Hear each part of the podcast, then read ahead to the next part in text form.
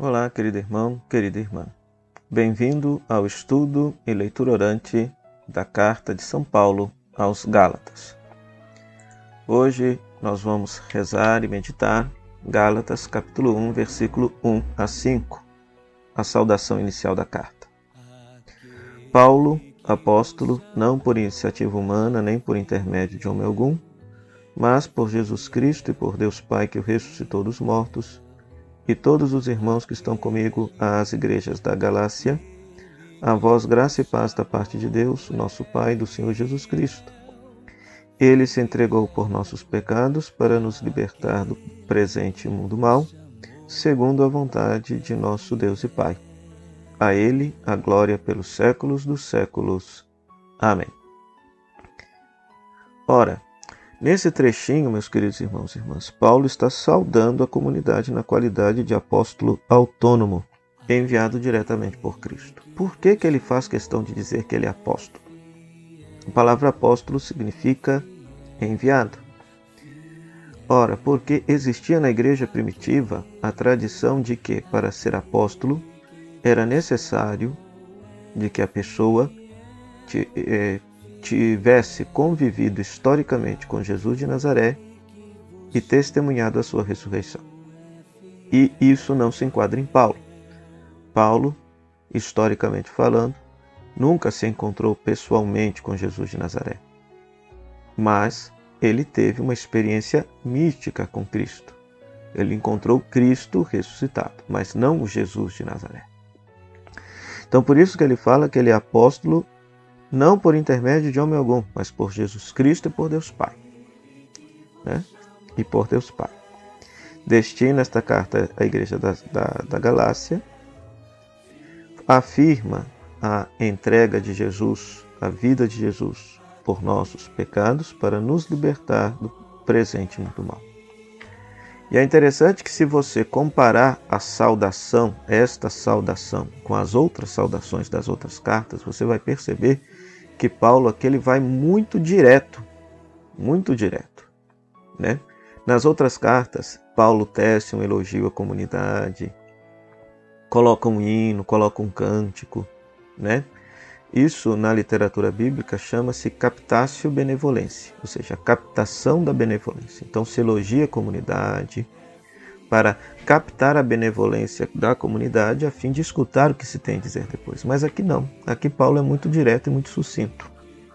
Isso talvez para mostrar que ele estava um tanto quanto nervoso, bravo quando escreveu esta carta, porque ele ficou muito chateado com aquilo que os judeus cristãos fizeram nessas igrejas, né?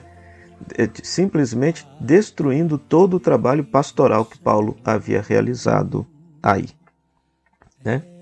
Então, que você possa ler esta saudação e rezar essa saudação. Então, sempre é bom recapitular ah, os passos da leitura orante da palavra de Deus. Então, você vai ler a palavra de Deus no primeiro momento, vai ler esse trecho vai recontar esse trecho para si mesmo com as suas próprias palavras.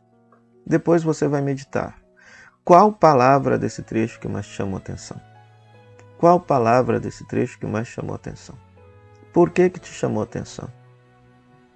O que que essa palavra tem a ver com a sua vida? Depois você vai rezar. Rezar. Ou seja, a partir dessa palavra que te chamou atenção, você vai conversar com Deus louvar, pedir perdão, interceder, não sei o que, que a palavra vai te inspirar. E por fim, você vai ter uma atitude, uma atitude concreta. Qual o gesto concreto que esta leitura, este texto te favorece a ter? Tá certo? Então que você possa fazer esse exercício. Nós, relembrando, serão 18 vídeos, vamos meditar pausadamente cada trechinho da carta, para que você possa realmente degustar esta mensagem maravilhosa de paz e liberdade que Paulo nos transmite nesta carta. Até o próximo vídeo, se Deus quiser. Querido irmão, querida irmã, seja bem-vindo mais uma vez ao nosso estudo e leitura orante da Carta de São Paulo aos Gálatas. Hoje estamos meditando justamente Gálatas, capítulo 1, versículos 6 a 10. Gálatas, capítulo 1, versículos 6 a 10. Admiro-me de que tão depressa, abandonando aquele que vos chamou na graça de Cristo, tenhais passado a outro evangelho. Não que haja outro, mas acontece que algumas pessoas vos estão perturbando e querem corromper o evangelho de Cristo. Pois bem, mesmo que nós, ou um anjo vindo do céu, vos pregasse um evangelho diferente daquele que vos pregamos, seja excluído.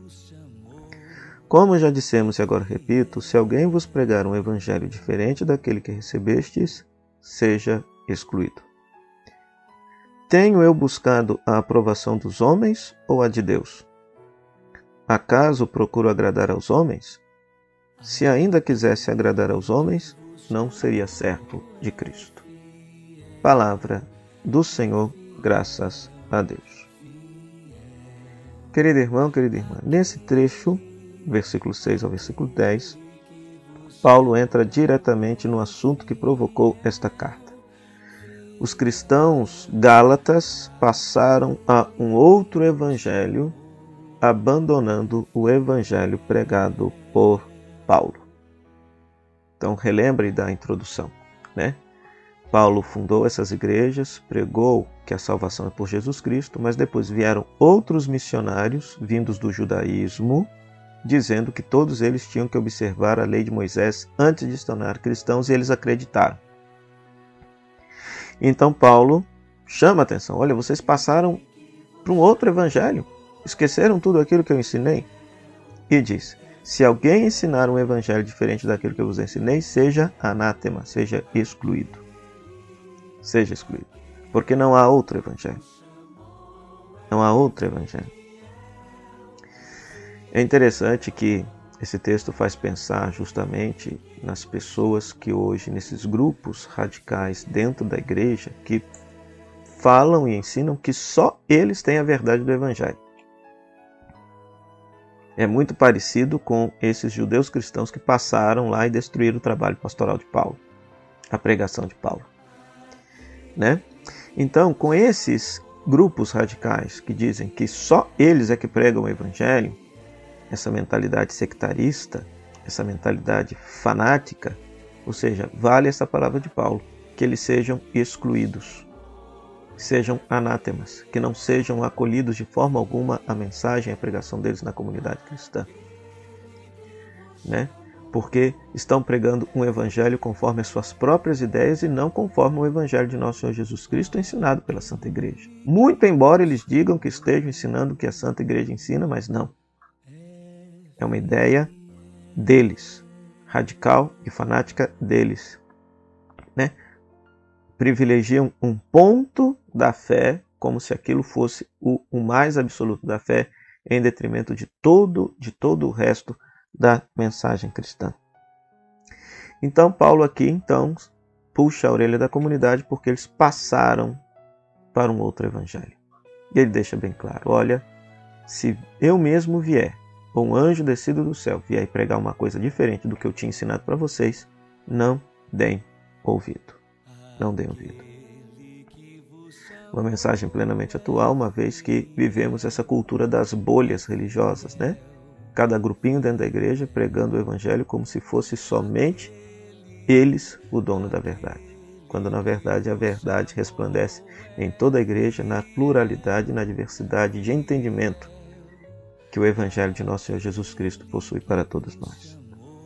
Então, que você possa ler esse texto mais uma vez, recontar esse texto para você com as suas palavras, que você possa meditar esse texto, prestar atenção em qual palavra que mais te chamou atenção, por que te chamou atenção esta palavra. A partir desta palavra que te chamou atenção, você converse com Deus, dialogue com Deus, reze, faça a sua oração e depois que você possa assumir um gesto concreto para praticar esta palavra na sua vida, na sua vida. E assim nós vamos crescendo e caminhando nesta mensagem libertadora do Evangelho de nosso Senhor Jesus Cristo. Até o próximo vídeo, se Deus quiser. Querido irmão, querida irmã, continuamos a nossa leitura, orante e estudo da carta de São Paulo aos Gálatas. Hoje meditaremos Gálatas, capítulo 1, versículo 11 a 24. Gálatas capítulo 1, versículo 11 a 24. Irmãos, asseguro-vos que o evangelho pregado por mim não é conforme critérios humanos, pois não o recebi nem aprendi de instância humana, mas por revelação de Jesus Cristo. Certamente ouvistes falar como foi outrora minha conduta no judaísmo, com que excessos eu perseguia e devastava a igreja de Deus, e como progredia no judaísmo mais do que muitos judeus da minha idade, mostrando-me extremamente geloso das tradições paternas. Quando, porém, aquele que me separou desde o ventre materno e me chamou por sua graça, agradou revelar-me seu filho, para que eu o anunciasse aos gentios, não consultei carne e sangue, nem subi a Jerusalém para ver os que eram apóstolos antes de mim. Pelo contrário, parti para a Arábia e depois voltei ainda para Damasco. Depois, três anos mais tarde, fui a Jerusalém para conhecer Cefas e fiquei com ele quinze dias. Não me encontrei com nenhum outro apóstolo a não ser com Tiago, o irmão do Senhor. Escrevendo essas coisas, afirmo diante de Deus que não estou mentindo.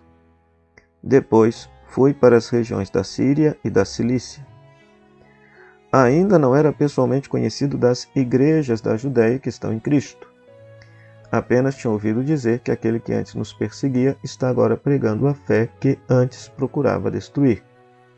E glorificavam a Deus por minha causa. Palavra do Senhor, graças a Deus. Querido irmão, querida irmã, neste trecho Paulo nos ensina que ele recebeu o Evangelho por revelação de Jesus Cristo sem intermediários. Aqui está um outro detalhe. Isso ele o afirma no versículo 11, versículo 12, versículo 16. Se antes o Evangelho era transmitido de geração em geração mediante a pregação dos apóstolos, o Evangelho foi transmitido a Paulo não desta forma mas foi por revelação.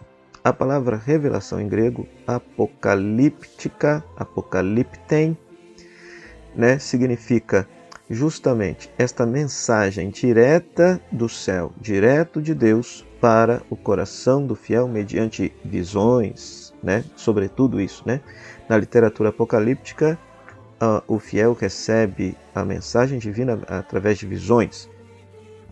E é interessante que se nós lermos lá em Atos dos Apóstolos, parece que é justamente isso que acontece. Quando Paulo está no caminho de Damasco, Cristo ressuscitado se lhe manifesta numa espécie de visão. Então foi desta forma que Paulo recebeu a revelação do Evangelho. Não foi por catequese, não foi por. É, é claro né, que depois da experiência mística ele teve que aprofundar isso numa comunidade cristã. Então é interessante que ele fala que depois que ele recebeu esta revelação da parte de Deus sobre quem era Jesus Cristo, ele não foi a Jerusalém consultar os apóstolos, mas ele foi para a Arábia e depois para Damasco. Foi para o deserto da Arábia, não se sabe quanto tempo que ele ficou lá, e depois foi para Damasco. Se compararmos com Atos dos Apóstolos, nós vamos ver que em Damasco Ananias o catequiza, não é isso? Então, Ananias aprofunda a experiência mística que Paulo teve com Cristo ressuscitado e o de fato faz cristão. Três anos depois, ele vai a Jerusalém para conhecer Cefas, conversando com ele durante 15 dias, e depois Tiago, o irmão do Senhor, com o qual ele teve um pequeno trato. Depois, ainda foi para as regiões da Síria e da Cilícia da Síria e da Cilícia. Então perceba que uma vez que ele recebeu a, o Evangelho, ele passou um grande tempo amadurecendo esta experiência para que pudesse ser, é, digamos assim, plenamente compreendida da parte dele. O que, que aconteceu com ele? Quem é Jesus Cristo? O que, que, que, que é isso que aconteceu comigo? É? Isso aqui nos ensina uma coisa, né? Ou seja, nós não podemos. É, é claro que existem conversões que são genuínas, uma forte experiência de Deus que muda radicalmente a vida da pessoa, mas esta experiência precisa ser aprofundada durante algum tempo de maturação. Algum tempo de maturação. Né? Por quê? Porque, querendo ou não, é a igreja, é a comunidade que vai confirmar aquela experiência mística, aquela experiência de Deus que a pessoa fez. Que a pessoa fez. Então, Paulo também passou por isso. E, sobretudo, nessa experiência de ir para a Arábia, nessa experiência de ir para Damasco, encontrar-se com Ananias, isso se a gente fizer uma leitura paralela com Atos dos Apóstolos, lá no capítulo 9. Né? Pois muito bem. Então, resumindo, nesse trecho, Paulo fala que o evangelho dele é autêntico, por quê? Porque o revelou, pois o recebeu diretamente por uma revelação da parte de Deus, e não da parte dos outros apóstolos, e não da parte da tradição da igreja. Que você possa ler esse texto, recontar esse texto para você com as suas palavras, que você possa meditar esse texto, qual palavra que te chama atenção, por que, que lhe chama atenção, o que, que esta palavra tem a ver com sua vida, que você possa, a partir dessa palavra, conversar com Deus, fazer a sua oração. Se você quiser compartilhar a sua oração aqui nos comentários, nas redes sociais, o seu comentário, a sua partilha será muito bem-vinda. E depois que você possa assumir um gesto concreto a partir da leitura desta palavra. Louvado seja o nosso Senhor Jesus Cristo, para sempre seja louvado. Querido irmão, querida irmã, continuemos a nossa leitura, orante e estudo da carta de São Paulo aos Gálatas. Hoje meditaremos Gálatas capítulo 2, versículo de 1 a 10. Gálatas, capítulo 2, versículo de 1 a 10. 14 anos mais tarde, subi de novo a Jerusalém com Barnabé, levando também Tito comigo. Fui lá por causa de uma revelação. Expus-lhes o evangelho que tenho pregado entre os pagãos, o que fiz em particular aos líderes da igreja, para não acontecer estivesse eu correndo ou tivesse corrido em vão. Mas nem Tito, meu companheiro que é grego, foi obrigado a circuncidar-se. E isso não obstante a presença de falsos irmãos, intrusos, que sorrateiramente se introduziram entre nós, para espionar a liberdade que temos no Cristo Jesus, com o fim de nos escravizarem. A essas pessoas não fizemos concessão nem por um momento, para que a verdade do Evangelho permanecesse íntegra no vosso meio. Quanto às pessoas reconhecidas como importantes, o que tenham sido outrora não me interessa, pois Deus não faz acepção de pessoas. Elas não me impuseram nada de novo. Pelo contrário, viram que a evangelização dos pagãos fora confiada a mim, como a Pedro tinha sido confiada dos judeus. De fato, o mesmo que tinha preparado Pedro para o apostolado entre os judeus, preparou também a mim para o apostolado entre os pagãos. Reconhecendo a graça que me foi dada, Tiago, Cefas e João, considerados as colunas da igreja, deram-nos as mãos a mim, deram-nos a mão a mim e a Barnabé, como sinal de nossa comunhão recíproca. Assim ficou confirmado que nós iríamos aos gentios e eles aos judeus. O que nos recomendaram foi somente que nos lembrássemos dos pobres, e isso procurei fazer sempre com toda a solicitude. Palavra do Senhor, graças a Deus. Querido irmão, querida irmã, continuamos agora a nossa leitura, meditação da carta aos Gálatas. E veja o que, que Paulo diz. Depois que Paulo recebeu a revelação de Deus, do Evangelho, de quem era Jesus Cristo, e após ter ido conhecer Pedro e Tiago, depois de ter amadurecido a experiência mística que ele teve, a experiência mística que ele teve, ele inicia a sua missão. Começa a pregar o evangelho aos pagãos, aos gentios. Quem é pagão, quem é gentil? Todo aquele que não tinha nascido na terra de Israel. Todo não judeu é um pagão, um gentil, tá? Na linguagem bíblica. E aí, veja só, 14 anos mais tarde, ou seja, 14 anos depois de Paulo exercendo a missão, exercendo a sua pregação, convertendo pagãos à fé cristã, ele volta a Jerusalém com Barnabé e leva Tito também. E fala para as colunas da igreja, e olha só que interessante, é, numa linguagem tradicional católica, sempre se afirma Pedro como chefe da igreja, mas a Bíblia fala que tem três chefes: Pedro, Tiago e João, chamados de colunas da igreja nas cartas paulinas. E aí veja, depois que Paulo, 14 anos mais tarde, chega e fala para Pedro, Tiago e João o que, que eles estão fazendo e levando ainda um pagão com eles, que era Tito, não exigiu que Tito fosse circuncidado e Pedro, Tiago e João entenderam que aquilo que Paulo estava fazendo era de Deus. Ou seja, que Paulo tinha sido escolhido por Deus para pregar e converter os pagãos ao passo que Pedro tinha sido escolhido por Deus para pregar aos judeus. Aos judeus. De tal maneira que, veja só, de tal maneira que, veja só, até as pessoas importantes na comunidade, olha lá, versículo 6, as pessoas reconhecidas como importantes não impuseram absolutamente nada de novo, ou seja, todos eles concordaram que a pregação de Paulo, de que basta a fé em Jesus Cristo, estava absolutamente certa para os pagãos. Para os pagãos. De tal maneira que depois desta, desta reunião que eles, que eles tiveram, eles deram as mãos num sentido de comunhão recíproca. A única coisa que as colunas da igreja pediram para Paulo era que jamais se esquecessem dos pobres. Versículo 10. Mas que a pregação de Paulo, de que a salvação, para ser salvo, basta a crer em Jesus Cristo, que somos salvos e justificados por Jesus Cristo, estava absolutamente certa. Estava absolutamente certa.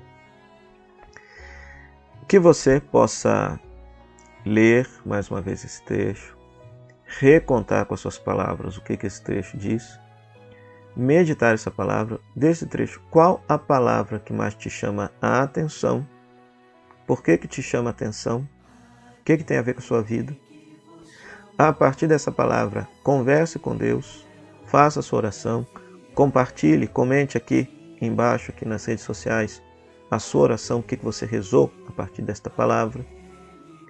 E depois assuma um gesto concreto a partir desta leitura e meditação desta palavra de Deus para nós. Tá bom? Até o próximo vídeo, se Deus quiser. Querido irmão, querida irmã, continuamos a nossa leitura orante e estudo da carta de São Paulo aos Gálatas. Hoje, meditando Gálatas, capítulo 2, versículo 11 a 14. Gálatas, capítulo 2, versículo 11 a 14. Mas, quando Cefas, ou Pedro, chegou a Antioquia, opus-me a ele abertamente, pois merecia censura. Com efeito, Antes que chegasse alguns de junto de Tiago, ele tomava refeição com os não-judeus. Mas, depois que eles chegaram, Cefas começou a esquivar-se e afastar-se por medo dos da circuncisão. E os demais judeus acompanharam-no nessa dissimulação, a ponto de até Barnabé se deixar arrastar pela hipocrisia deles. Quando vi que não estavam procedendo direito, de acordo com a verdade do Evangelho, Disse a Cefas diante de todos: Se tu, que és judeu, vives como gentio e não como judeu, como podes obrigar os gentios a viverem como judeus? Palavra do Senhor, graças a Deus. Querido irmão, querido irmão, ontem nós vimos que Pedro, Tiago e João reconheceram Paulo como apóstolo e que a pregação de Paulo estava certa. Que basta a fé em Jesus para ser salvo, não necessitando mais a obediência e a observância dos preceitos da lei de Moisés, os 613 mandamentos da lei de Moisés. Entretanto, veja só, no texto de hoje, quando Pedro chegou em Antioquia, e Antioquia era uma comunidade de cristãos vindos do paganismo, Pedro comia junto com os pagãos, com os cristãos vindos do paganismo, né? A lei judaica proibia isso, né? ou seja, porque tinha toda a questão do, do, ritual de pureza, de impureza, a questão da comida kosher, da comida própria que o judeu tinha que comer, coisa que os pagãos não faziam absolutamente nada disso, porque isso era uma, isso é um costume religioso e cultural dos judeus. Então Pedro estava se comportando como um pagão, comendo com os pagãos. Mas só que quando chegou, quando chegaram os cristãos radicais do judaísmo, e segundo Paulo aqui, enviados de Tiago, da turma de Tiago, Pedro saiu de fininho e deixou de se comportar daquela maneira junto aos pagãos. E Paulo percebeu esse comportamento contraditório de Pedro. E percebeu esse comportamento contraditório de Pedro. Por isso que Paulo corrigiu Pedro lá na cidade de Antioquia. Olha, você é judeu, deveria se comportar como judeu, cumprindo todas as leis do judaísmo, porque para Paulo é bem claro: quem é judeu deve cumprir os preceitos da lei da Torá e mesmo assim será salvo por Jesus Cristo. Entretanto, quem é pagão não precisa cumprir os preceitos da Torá, basta a fé em Jesus Cristo. Era esta mais ou menos a ideia de Paulo. Então, ele diz a Cefas: se tu, que és judeu, está se comportando como pagão e não como judeu, como você quer obrigar aos gentios, aos pagãos, a viverem como judeus? Então perceba que houve aqui de fato um entrevero aqui entre Paulo e Pedro aqui na cidade de Antioquia. Uma coisa muito séria. Ele fala até que, por exemplo, Barnabé se deixou levar por essa hipocrisia também, né? Então, para você perceber que aqui o que está em jogo aqui, de fato, não é só uma questão comportamental cultural. É uma questão realmente de o que é que nos salva? O que nos salva é a observância de normas religiosas, culturais específicas, como é o judaísmo, ou o que nos salva será a fé em Jesus Cristo. A adesão a Jesus Cristo.